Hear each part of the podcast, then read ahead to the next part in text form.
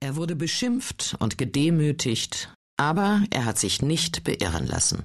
Und der Erfolg gab ihm recht. Jürgen Klinsmann. Sein sehr spezielles Konzept hat besonders die deutsche Nationalmannschaft schmerzhaft erfahren müssen. Dann gehen, wenn's am schönsten ist. Und in den zwei Jahren davor hat er den deutschen Fußball und seine Funktionäre so aufgemischt, bis sie alle süchtig wurden. Jetzt sind sie auf Entzug. Der Entschiedene Nicht viele haben verstanden, wie Jürgen Klinsmann mit seinem Erfolg bei der Fußball-Weltmeisterschaft umging. Der Versuch einer Erklärung von Michael Horeni, seinem Biografen. Um Jürgen Klinsmann zu verstehen, sollte man sich das Ende seiner Projekte ansehen. Am besten die letzten Stunden, in denen sich seine Arbeit auf eigentümliche Weise verdichtet. So wie in den 36 Stunden vom 6. auf den 7. Juli 2006, den beiden letzten Arbeitstagen des Bundestrainers. Es ist Freitag, 12 Uhr mittags, als Jürgen Klinsmann seine letzte Pressekonferenz vor dem Spiel um Platz 3 der Fußball-Weltmeisterschaft gegen Portugal gibt. Die Nation bedrängt ihn seit Tagen, seinen Vertrag zu verlängern. Doch Klinsmann hat sich ein paar Wochen Bedenkzeit erbeten.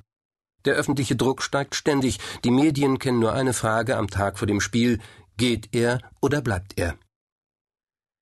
709 Tage hat Klinsmann bis zu diesem Moment für sein WM-Projekt gearbeitet. Und wenn man ihn sich in der letzten Turnierwoche anschaut, dann sah man auch die Spuren, die diese Zeit hinterlassen hat.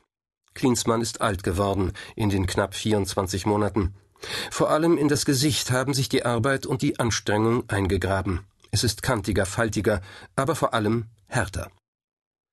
Man kann nicht unbedingt sagen, dass ihm das geschadet hat. Klinsmann ist über die Jahre eher interessanter geworden, ausdrucksstärker.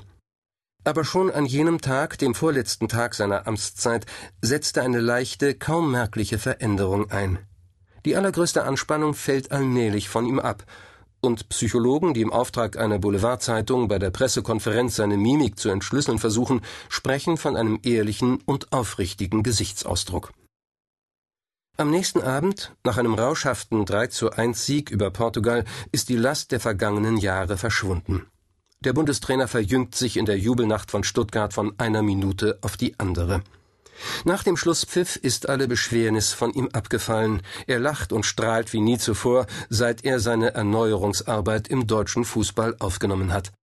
Es ist das untrügliche Zeichen für das Ende seines Projekts. Er nimmt innerlich Abschied. Die Arbeit ist getan. Nun beginnt der letzte Akt, die Imagepflege.